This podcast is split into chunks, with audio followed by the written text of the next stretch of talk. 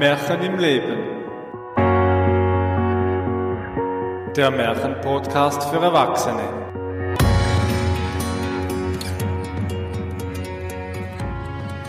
Herzlich willkommen zu einer weiteren Folge des Märchenpodcasts für Erwachsene von Märchen im Leben.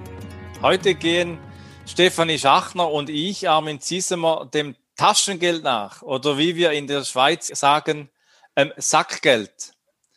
Mit Stefanie Schachner spüren wir dem Wert des scheinbar kleinen Geldes nach, das zu großem Reichtum führen kann. Wir unterhalten uns über das bedingungslose Geben und Nehmen und die Entwicklung der Autonomie mit Geld im Erwachsenwerden. Stefanie, es freut mich, dass wir uns heute unterhalten können über das Sackgeld oder eben das Taschengeld, wie man auf Hochdeutsch sagt. Du bist Kinder- und Familiencoach und Märchenerzählerin. Und das ist das, was uns verbindet und was mich besonders freut, dass du auch im Symposium im September beim Märchen im Leben von Geld und Gold am Sonntag erzählst. Sag doch einfach einmal ein paar Worte über dich selbst. Ich bin die Stefanie Schachtner. Ich erzähle Märchen noch gar nicht so lange, erst seit drei, vier Jahren, aber ich erzähle mit sehr viel Begeisterung ähm, für kleine und auch sehr, sehr gerne und immer mehr für große und erwachsene Zuhörer. Märchen bereichern mein Leben und meinen Alltag und auch als Kinder- und Familiencoach greife ich gerne auf meine Märchenschatz zurück und ich freue mich sehr, heute hier dabei sein zu dürfen. Ja, Kinder- und Familiencoach, das ist ja eine sehr verantwortungsvolle Aufgabe, äh, sich mit Familien und Kindern in der Dynamik auseinanderzusetzen. Und es war ja deine Anregung, heute zu diesem Thema Sackgeld zu, zu sprechen, mit mir zusammen auf die Spur zu gehen, was das bedeutet. Wenn wir auf die Märchen schauen, dann gibt es ja Säcke, gibt es ja im Märchen zuhauf. Wir haben da einerseits den Schweigetrank, in dem in einem kleinen Säcklein ein Elixier für den Beziehungsfrieden zwischen einem Mann und einer Frau dient, dann kennen wir äh, den Knüppel aus dem Sack, aus dem Märchen Tischlein deck dich, dieser Sack, der Unholde in die Flucht schlägt und es gibt ein koreanisches Märchen vom Märchenbeutel, in dem ein junger Mann Märchen sammelt, die er hört. Und irgendwann wird ja dann dieser Junge auch zum Mann und soll verheiratet werden. Und in der Nacht vor der Hochzeit wacht ein Diener vor dem Zimmer dieses jungen Mannes auf und hört plötzlich seltsame Stimmen, die aus diesem Beutel heraus tönen. Und eine Stimme sagt, morgen heiratet dieser ungeratene Sohn, der uns so grausam einsperrt. Jetzt ist aber genug. Morgen werde ich mich in eine Erzbeere verwandeln und wenn mich der Kerl anbeißt, verbrenne ich ihm die Zunge. Was hier so heiter und lustig tönt in diesem Märchen, hat ja auch einen Hintergrund, eben in einem Beutel eingesperrt zu sein, nicht rauszukommen. Und das kann ja unter Umständen auch dem Sackgeld so gehen. Sackgeld hat ein großes Konfliktpotenzial, gerade in Familien zwischen Eltern und Kindern, aber ich denke auch unter den Eltern, so wie soll es bemessen sein, wie viel ist gerechtfertigt, in welchem Alter und so weiter und so fort. Aber sag doch einmal, Stefanie, woher stammt denn das Sackgeld überhaupt? Ja, das Sackgeld an sich ist eine eher äh, neue Erfindung. Es gibt da so eine schöne Definition äh, auf Hochdeutsch, da heißt es ja Taschengeld. Taschengeld ist das Geld, das einer Person, meist einem Heranwachsenden oder dem Lebenspartner zur freien Verfügung gestellt wird. Ich mag das Wort Sackgeld eigentlich sehr gerne. Das kommt so ein bisschen aus dem historischen Hintergrund. Ursprünglich kann man Sackgeld ableiten vom Zubrot. Zubrot ist eigentlich schon ein großer Luxus für die arme Bevölkerung gewesen. Das war das Brot, das man zum alltäglichen Essen, zum Brei oder zum Müsli gereicht hat. Und oft hat es eben nicht mal für dieses Zubrot äh, im Alltag gereicht und man musste es sich mühsam dazu verdienen. Aus diesem Zubrot wurde später der Zuverdienst, also zur Haupteinnahmequelle. Das war meistens der Mann, der das Geld nach Hause gebracht hat, musste die Frau das Zubrot verdienen. Je nachdem mussten wirklich auch die Kinder noch mitarbeiten und Zubrot verdienen. Und aus diesem Zuverdienst wurde dann ein Sackgeld. Das war das Kleingeld, das am Ende der Woche oder des Monats noch im Beutel. Geld wurde ja traditionell in einem Beutelchen aus Stoff, aus Leinen, bei reichen Menschen auch aus Leder aufbewahrt. Und dieses übrig gebliebene Sackgeld, das konnte dann für Ausgaben aufgewendet werden, für die im Alltag normalerweise kein Geld da war. Und das waren dann mal ein paar gute Schuhe oder neue Kleidung oder auch wirklich mal was außer der Reihe, was man sich sonst nicht geleistet hätte. Was mir aufgefallen ist, als du die Erklärung jetzt gegeben hast, dass es eigentlich gar nichts mit den Kindern ursprünglich zu tun hatte, sondern dass es etwas war, das die Erwachsenen hatten, dieses Taschengeld, dieses Sackgeld, dieses Zugeld, dieses Zubrot. Und es ist ja auch heute noch so, dass Frauen insbesondere, das hast du mir in den Vorbereitungen erzählt, aus deiner praktischen Beratungstätigkeit, es doch auch noch viele Frauen gibt. Das habe ich gestaunt. Das Geld ist, das noch selbst ausgegeben werden darf. Also das ist auch in der Partnerstruktur mit diesem Haushaltsgeld, sagt man ja dann auch, auch noch einen wesentlichen Einfluss hat. Ist dann das, was der Mann der Frau gibt, dann auch ein Sackgeld? Das kommt immer ein bisschen drauf an. Also ich war auch sehr erstaunt, dass es tatsächlich hier noch oft so ist, dass die Frau gar kein eigenes Konto hat. Wenn die Frau etwas dazu verdient, bekommt sie es bar oder es geht aufs Konto des Mannes. Viele Frauen kriegen auch tatsächlich noch Haushaltsgeld, entweder wirklich bar oder sie haben einfach eine Karte, die sie über einen bestimmten Betrag nutzen können. Und je mehr für den Haushalt und die Kinder drauf geht, umso weniger Geld bleibt für die Frau über. Und manchmal wird auch tatsächlich noch deklariert, das ist Haushaltsgeld und das ist Geld, das kannst du ausgeben für ein Koffer, Schuhe, was auch immer. Also es gibt nicht nur das Sackgeld für die Kinder, das meistens sehr unstrittig ist. Also es gibt ja so Richtlinien in der ersten Klasse ein Franken pro Woche, in der zweiten zwei und später dann das Kindereinkommen, wo bei Frauen viel öfter Konfliktpotenzial da ist. Wie viel Geld braucht die Mutter, die zu Hause bleibt für sich selber und wie stark hat da der Mann Einfluss drauf oder wie sehr muss sie sich rechtfertigen? So, was ich von dir höre, hat der Geld dann auch sehr viel mit Autonomie zu tun. Was bedeutet es für dich, Autonomie mit Geld zu haben? Also für mich persönlich stand es noch überhaupt nie zur Diskussion, dass wir ein gemeinsames Konto haben.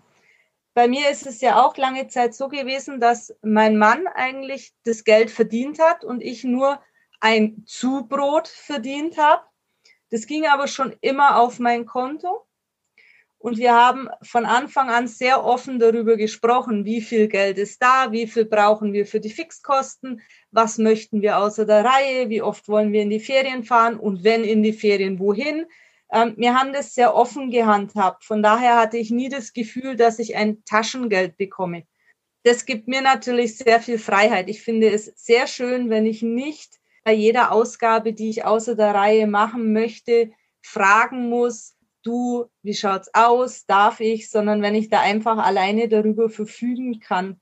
Für viele Frauen ist es auch wirklich eine emotionale Abhängigkeit, nicht nur eine finanzielle, sondern auch eine emotionale, weil sie ja nie selber einfach Zugriff haben und je nachdem so auch gar nicht die Möglichkeit haben, sich im dümmsten Fall zu trennen. Ja, eben, und die Trennung, das grenzt dann mit dem Geld wieder doch auch, auch in der heutigen Zeit, die Autonomie und die eigene Gestaltung einer Rolle in der Beziehung ja auch ein. Und früher war es ja noch ähm, intensiver, diese Abhängigkeiten, wo nur der Mann wirklich gearbeitet hat, wo die Frau nicht einmal arbeiten durfte äh, in, in, in alter Zeit und in den Märchen da wird ja auch immer wieder erzählt von Armut und Not. In der alten Zeit, dass die Kinder als Versicherung für die Eltern dienten im Alter. Das gibt es ja in gewissen Kulturen auch heute noch, die nicht so eine ausgebaute Altersvorsorge wie wir heute haben. Es gibt ja das Märchen von Hänsel und Gretel, in dem Kinder aus Armut sogar ausgesetzt werden, wo man immer denkt, ja, das ist ja so im, im Märchen, ist das irgendwie so zauberhaft, dass diese Kinder in, im Wald ausgesetzt werden. Und doch in der Schweiz kennen wir auch ein Kapitel, es ist noch nicht so lange her, das Kapitel der Verdingkinder, wo auch aus Armutsgründen Eltern Kinder äh, weggeben mussten, um zu überleben. Und das äh, gibt eine Parallele eben genau zu diesem Märchen Hänsel und Gretel, das er eigentlich auch aus dem Leben aus einer Zeit auch erzählt.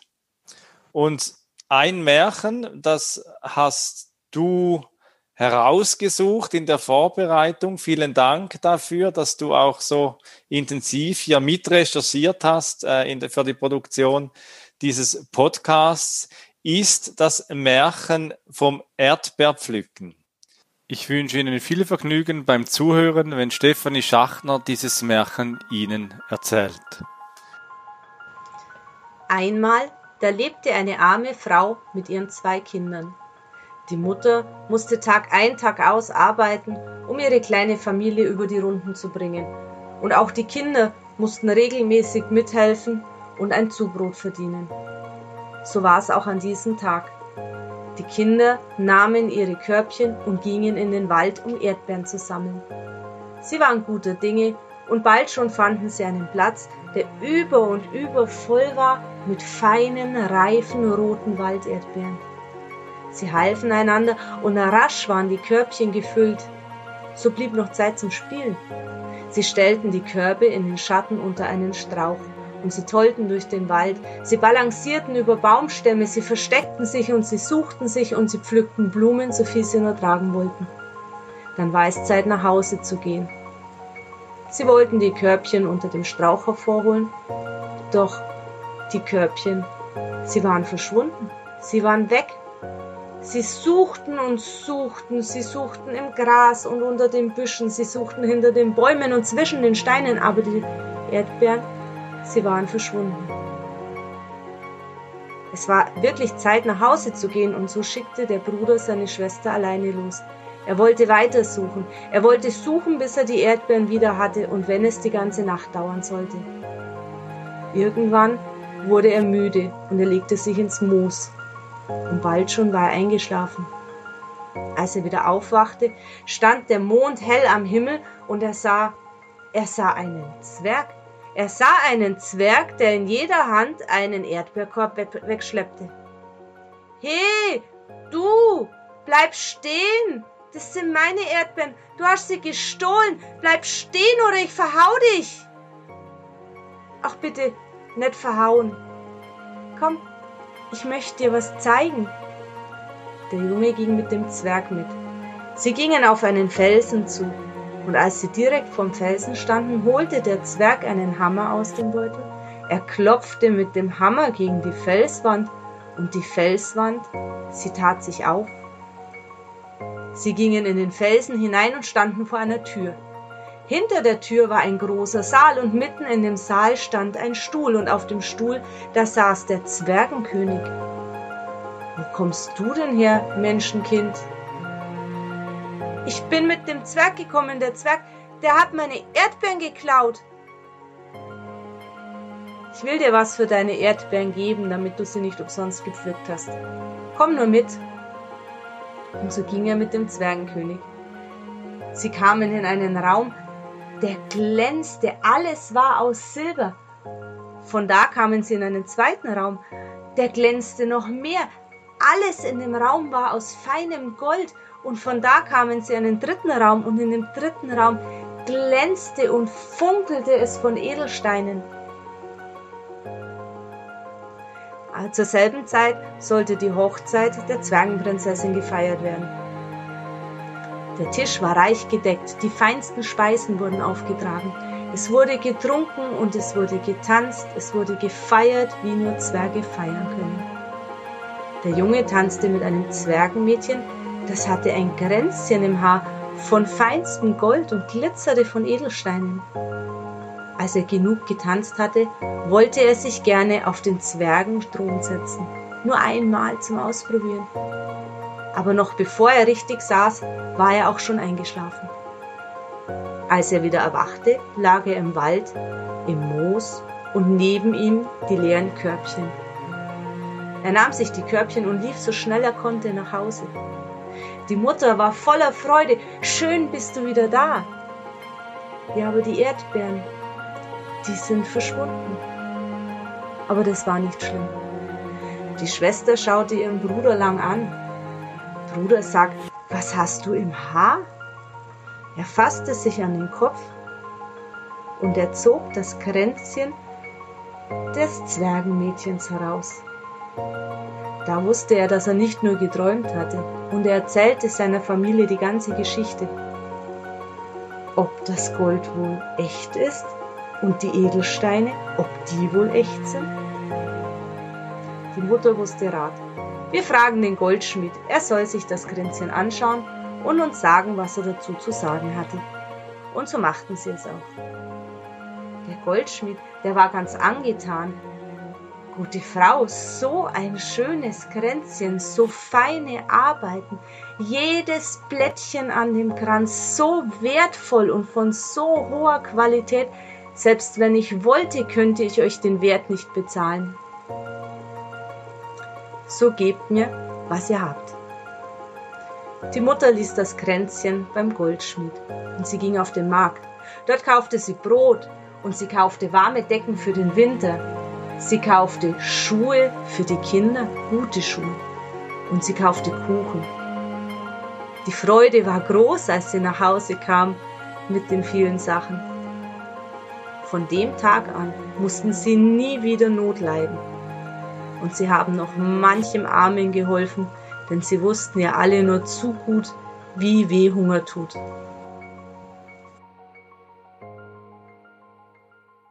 Vielen Dank, Stefanie, für das Erzählen dieses Märchens. Woher kommt das eigentlich? Aus welchem Kulturkreis? Es ist ein deutsches Märchen. Und auch in Deutschland war es in der Tat so, äh, dass Kinder sehr lange gerade in ländlichen oder bäuerlichen Familien wirklich mithelfen mussten, sei es auf dem Hof, bei, der, bei Anbau und Ernte oder beim Vieh. Und eben arme Familien ohne eigenen Hof die mussten schauen, wie sie noch ein bisschen Zubrot verdienten und mussten eben Schlehen pflücken oder Erdbeeren oder der Klassiker ist ähm, Holzreisig sammeln. Ja, und wenn ich mir so diesen, diesen Jungen vorstelle, der da pflückt, ich stelle ihn mir ziemlich jung vor und dann plötzlich erhält er so einen immensen Reichtum. Da fällt mir so ein, mein erstes Taschengeld, das ich erhalten habe. Und ich habe dann gespart auf meine erste Stereoanlage. Das war so die erste Investition, die ich mir aus meinem eigenen Geld geleistet habe. Und das war dann schon so ein Gefühl, jetzt habe ich mir etwas Immenses kaufen können. Wie erlebst du das mit, mit Kindern, wenn sie so das, das Sackgeld bekommen und in dieses, in dieses Geld hineinwachsen? ganz am Anfang, wenn Kinder ihr erstes Sackgeld bekommen, dann haben die noch nicht das Bedürfnis zu sparen. Also die meisten Kinder nicht, sondern die haben so ihr Batzeli und dann gehen sie in den Laden und dann geht erst mal an, was bekomme ich eigentlich für diesen einen Franken? Die meisten starten ja wirklich in der Primarschule mit einem Franken und dann wird abgewägt, ob es eine Tafel Schocki sein darf oder vielleicht doch äh, Cola Fröschli oder so. Die hängen aber auch noch nicht am Geld. Das Geld ist da, es wird ausgegeben, man hat was anderes, worüber man sich freuen kann, was man genießen kann und dann ist es weg. Und die betrauern nicht, dass es weg ist, weil es kommt ja nächste Woche wieder Neues. Diese Kompetenz zu sparen und zu sagen, ich bekomme im Monat so und so viel Sackgeld und ich muss so und so lang sparen, bis ich mir die Stereoanlage leisten kann oder ähm, das neue Handy oder bestimmte Schuhe oder so.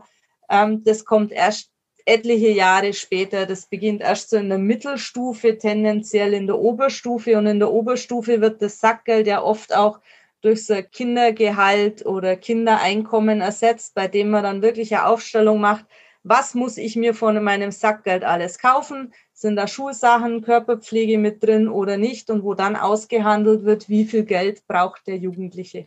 Das tönt dann schon sehr erwachsen. Und dieser Junge im Märchen Das Erdbeerpflücken, der beginnt ja wirklich als Kind mit Sammeln von Erdbeeren. Und dann wird er ja bestohlen, ähm, hat ja das Gefühl eines Verlustes. Also als du das erzählt hast, da hatte ich auch so das Gefühl, so dieser böse Zwerg, der stiehlt und der nimmt weg.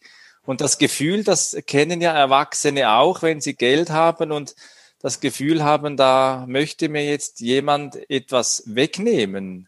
Wie gehst du in Familienkontexten äh, mit solchen Themen um, wenn das der, der Geiz, ich sage es mal ein bisschen überspitzt, der Geiz oder das behalten wollen, beziehungsweise das nicht geben wollen, äh, wenn du merkst, da dürfte etwas mehr Großzügigkeit auch noch äh, einem Familienfrieden zum Beispiel auch dienen? Ja, da muss man die Situation dann ganz genau anschauen. Meistens ist es ja so, dass derjenige, der das Geld so bewacht, einen Grund hat, warum er das macht. Entweder er muss wirklich sehr hart dafür arbeiten oder es liegt schon in der Vergangenheit, dass zu Hause immer sehr gespart werden musste gerade Väter haben das sehr oft, dass sie ähm, Verantwortung tragen. Und die Verantwortung möchte ich ihnen auch gar nicht wegnehmen. Sie tragen die Verantwortung. Sie sorgen dafür, dass es der Familie gut geht. Manchmal sind sie dabei etwas verkrampft, wenn sie wissen, was es bedeutet, eben kein Geld zu haben, wenn sie es aus der Kindheit kennen oder wenn sie es äh, dann aus ihrer, ihrem jungen Erwachsenensein kennen, dass einfach der Monat schneller durch ist wie das Geld, dann muss man da sehr behutsam rangehen und einfach mal schauen, woran liegt's und wie kann man ihm näher bringen, dass Geld zwar ein sehr großes Thema ist, aber das ein Thema sein darf, worüber man auch sprechen darf. Und dann findet sich normalerweise in jeder Familie ein Lösungsansatz und mit etwas Üben und Routine wird es dann zur, zur Lösung. Und auch da gibt es nicht die Lösung. Jede Familie muss ihre eigenen, ihren eigenen Weg finden, wie sie mit dem Thema Geld und mit dem Geld dann auch umgeht.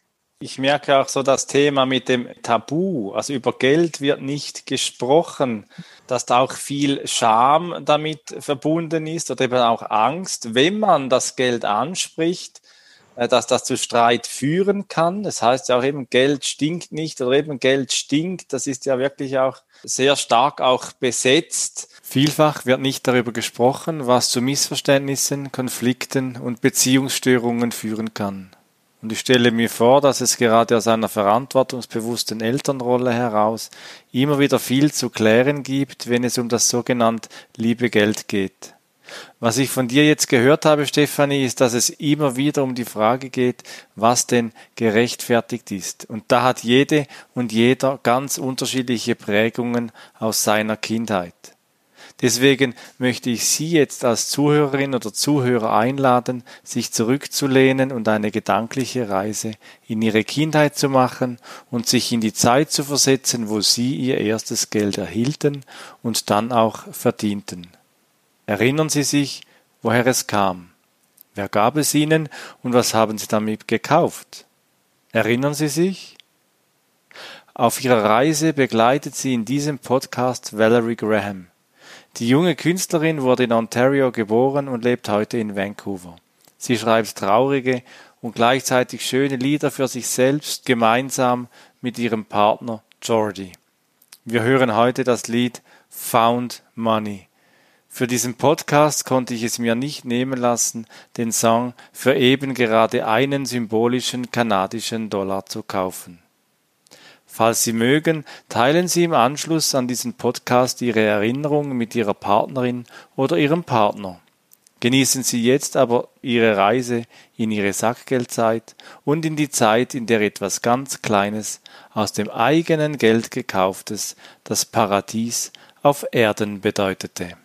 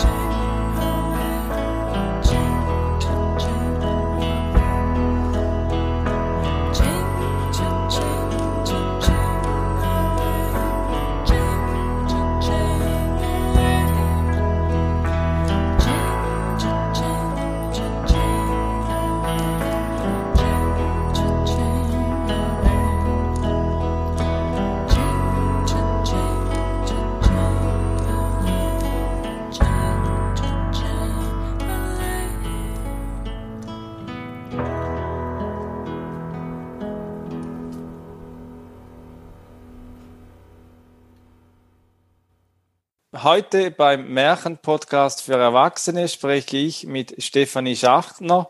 Sie ist Kinder- und Familiencoach und Märchenerzählerin über das Thema des Sackgeldes oder eben, wie man in Deutsch sagt, das Taschengeld. Wir sprechen über das Märchen, das Erdbeerpflücken und dort schläft dieser Junge dann auch ein und wird eigentlich im Schlaf, in einer anderen Welt, im Traum, kommt er zu Reichtum. Und es gibt ja so das Sprichwort, den Seinen gibt es der Herr im Schlafe. Wir haben vorhin darüber gesprochen, über das Zurückhalten, über den Geiz und das nicht geben können oder nicht das nicht geben wollen. Und es gibt hier ein Motiv in diesem Märchen, das ich sehr spannend finde, und das ist, dass dann der Zwerg mit einer Axt an die Felswand klopft und dann geht das auf. Es gibt ja auch die Geschichte vom Sesam öffne dich, also dass der Schatz ja auch in einer verborgenen Höhle sich findet und das Geld dann auch zu fließen beginnt. Geld ist ja auch etwas, das uns unterstützt, unsere Ziele, Träume und Wünsche auch erfüllen zu können. Und in diesem Märchen kann dann die Familie das auch. Sie haben ja dann am Schluss alles, was sie sich wünschen. Was berührt dich noch an diesem Märchen, Stefanie? Ich habe das Märchen zum ersten Mal während meiner ähm, Ausbildung bei, bei Mutterbohr gehört. Und da fand ich es eigentlich erstmal nur nett. Dann habe ich später von einer anderen Erzählerin nochmal gehört und da fand ich es dann schon viel mehr als nett. Und wie ich angefangen habe, mich länger damit zu beschäftigen, konnte ich sehr viel aus der Stelle rausnehmen, wo sie dieses Kränzchen abgeben. Sie gehen zum Goldschmied, um das Stück schätzen zu lassen. Und der Goldschmied ist ganz verwundert über dieses wunderschöne Kränzchen und beziffert den Wert so hoch, dass er es gar nicht bezahlen könnte. Also selbst wenn er wollte, er könnte ihnen das Kränzchen nicht abkaufen, er hat nicht so viel Geld. Und die Mutter nimmt es nicht wieder mit und ähm, macht es kaputt und verkauft stückweise oder sucht so lange, bis sie jemand findet, der das Kränzchen bezahlen kann, sondern sie sagt zum Goldschmied, dann gib mir so viel, wie du dafür bezahlen kannst. Also sie, sie ist trotz allem, bleibt sie bescheiden. Sie nimmt den Reichtum, der ihr in dem Moment angeboten wird. Das ist mehr, als sie sich jemals erträumt hat. Und von dem Geld kauft sie dann trotzdem erstmal nur Nötiges. Sie kauft Brot, sie kauft Decken, sie braucht, kauft Schuhe und dazu kauft sie dann als Luxus noch Kuchen für alle. Und die Kinder freuen sich über diese notwendigen ähm, Gegenstände und über den Kuchen vermutlich natürlich auch. Und sie behält auch danach den Reichtum nicht für sich, sondern immer, wenn arme Leute anklopfen, dann teilt sie. Also sie gibt den Reichtum ein Stück weiter. Aus ihrer Erfahrung heraus, wie schlimm es ist, arm zu sein, gibt sie den Reichtum ein Stück weit weiter. Und das finde ich ein sehr schönes Motiv. Dieses bescheidene, und sich trotzdem an seinem, seinem Haben zu erfreuen. Das hat ja auch etwas Bedingungsloses. Also das, was ich erhalte, kann ich auch wieder loslassen und geben. Ich kann mir aber vorstellen, dass du das in deiner Tätigkeit als Kinder- und Familiencoach ja auch oftmals anders erlebst. Welche sind so Situationen, die dich besonders beschäftigen, wenn es um das Taschengeld geht in deiner Rolle als Kinder- und Familiencoach? Für mich ist es sehr schwierig, wenn in einer Familie sich keiner gesehen und wahrgenommen fühlt, aber gleichzeitig ähm, sich sehr im Recht fühlt.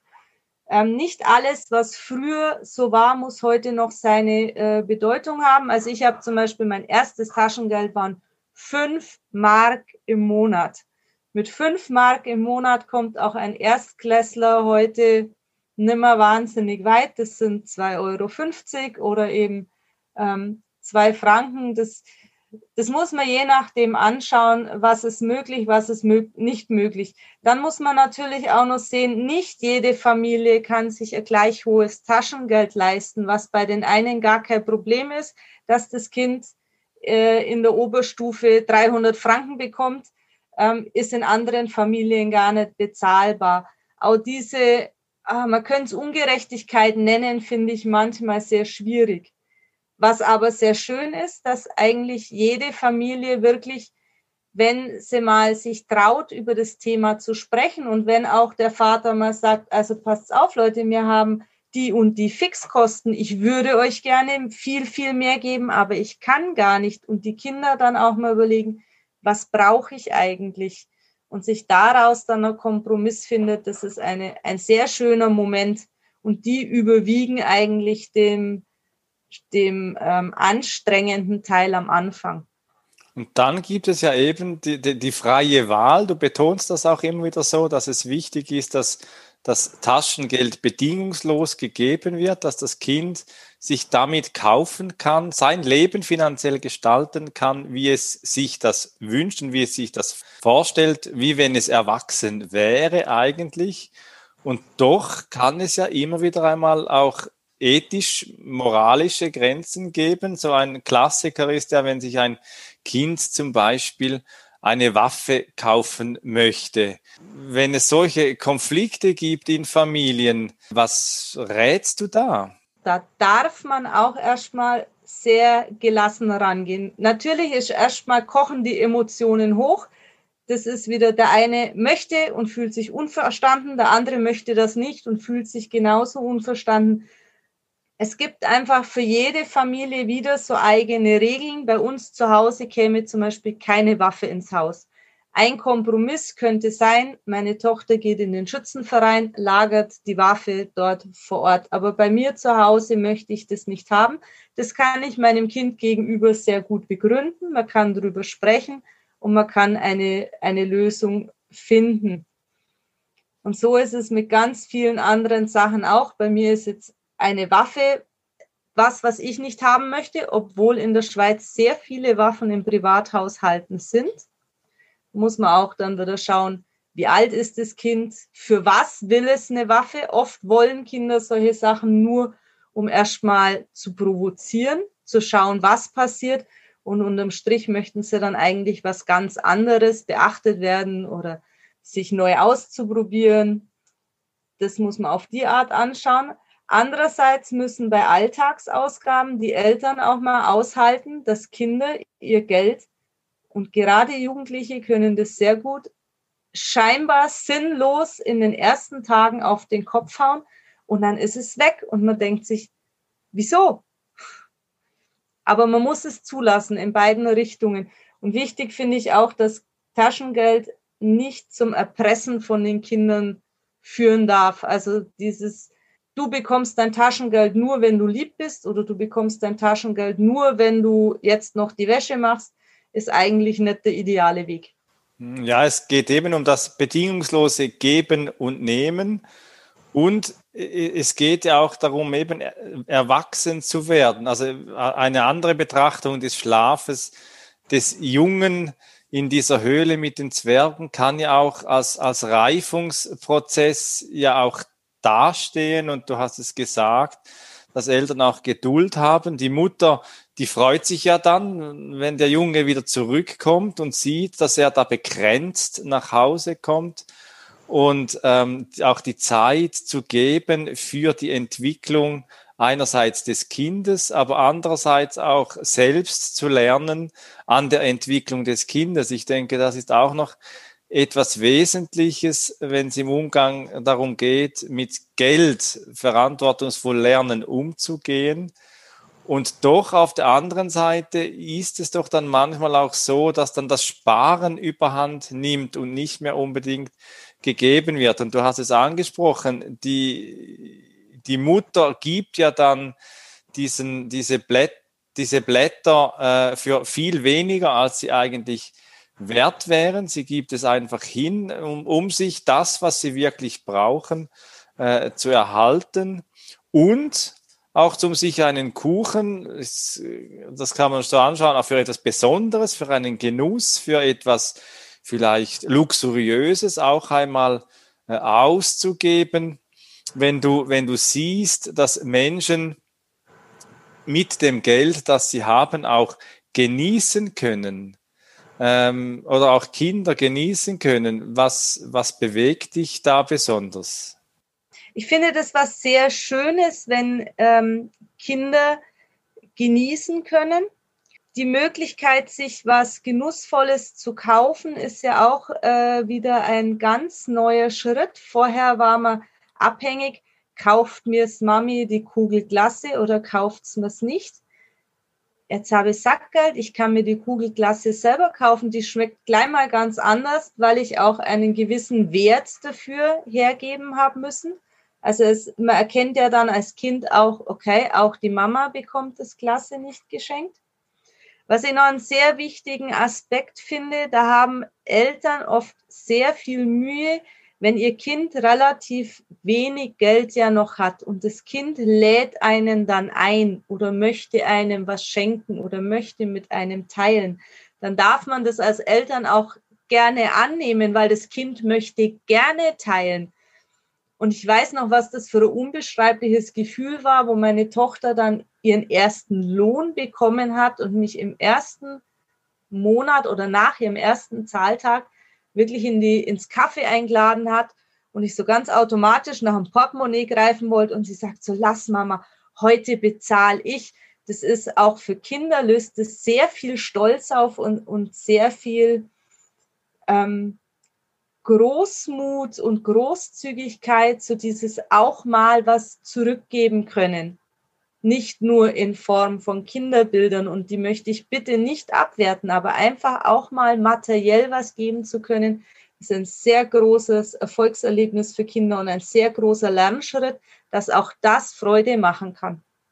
Ja, wir haben ja angefangen ähm, mit, bei unserem Gespräch über den, das, das, das spielerische Lernen mit Geld umzugehen, es schnell als Kind wieder loszuwerden, äh, auf den Putz hauen, das, was Eltern aushalten müssen, weil sie das Gefühl haben, dann mehr, sie, man muss ja sparen und dann doch wieder die Herausforderung als Erwachsener wieder auch selbst zu lernen, freimütig zu geben. Und das, was du geschildert hast, dass du von deiner Tochter eingeladen wurdest, das löst ja auch etwas aus und kann ja auch dann den Wunsch dann wieder verstärken, an einer anderen Stelle dann auch wieder einmal etwas zu geben und etwas zu tun, das vielleicht äh, einfach mit einer Wertschätzung dann auch verbunden ist. Ich glaube, Geld in der Betriebsökonomie spricht man ja dann auch von der Liquidität. Also in der betriebsökonomischen Verständnis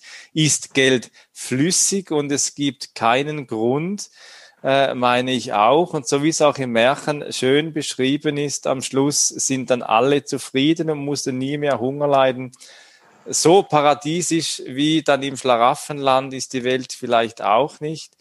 Aber ich denke, das Lernen bedingungslos zu geben, uns zu nehmen, als Wertschätzung und Anerkennung, ist etwas, das wir aus dem Thema des Sackgeldes, vom Lernen des Kindes äh, mitnehmen können, wie wir erwachsen werden mit Geld, wie wir lernen, mit Geld umzugehen und auch über Geld zu reden. Äh, es gibt noch ein Märchen, Stefanie, das ist uns in der Vorbereitung noch ähm, begegnet. Und das ist das Märchen von der Bohnenfrau, die in der einen Tasche, im einen Sack äh, eine Bohne hat oder mehrere Bohnen hat und die dann jedes Mal, wenn sie etwas Schönes sieht, wenn sie etwas sieht, das Lebensglück äh, für sie bedeutet, dass sie dann eine Bohne von äh, dem einen Hosensack in den anderen steckt und am Abend dann schaut, wie viele schöne Momente sind ihr begegnet. Dasselbe funktioniert natürlich ebenso gut auch mit kleinen Münzen wie 10 Räppler, 20 Räppler oder 50 Cent Stücken oder anderen kleinen Münzen. Es gibt ja Kulturkreise, da wird heute noch das Kleingeld in der Tasche so locker getragen. Und vielleicht ist das etwas aus diesem Podcast mitzunehmen, immer mal ein paar Münzen in der Tasche zu haben. Und wenn Sie etwas Schönes sehen, etwas Wertvolles sehen oder etwas, das Ihnen ein bisschen Lebensglück vermittelt, eine kleine Münze von der einen Hosentasche in die andere zu wechseln. Es hat mich gefreut, haben Sie den Podcast von Märchen im Leben, den Märchenpodcast für Erwachsene, heute wieder angehört. Und dir, Stefanie, danke ich ganz herzlich für diesen Austausch über das Sachgeld, über das Autonomwerden, das Erwachsenwerden und zu lernen, wie man mit Geld etwas freier lernt umzugehen und lernt bedingungslos zu geben und zu nehmen. Vielen Dank. Es hat mich gefreut, beim Podcast ähm, zum Thema Sackgeld dabei gewesen sein zu dürfen und ich freue mich auf ein anderes Mal, wo wir beide zusammenarbeiten können. Vielen Dank. Und wer mehr erfahren möchte über das Kinder- und Familiencoaching von Stefanie Schachner, der findet diese Informationen unter familienlabor.ch und äh, wenn es um Märchen geht für, von Stefanie Schachner, dann schauen Sie rein unter Zeit für Märchen.ch. Die Initiative Märchen im Leben wurde 2018 ins Leben gerufen. Besuchen Sie die Webseite märchenimleben.com und informieren Sie sich über die vielfältigen Angebote zu Märchen und Bildung. Ich freue mich, Sie persönlich kennenzulernen. Ihr Armin Zisser.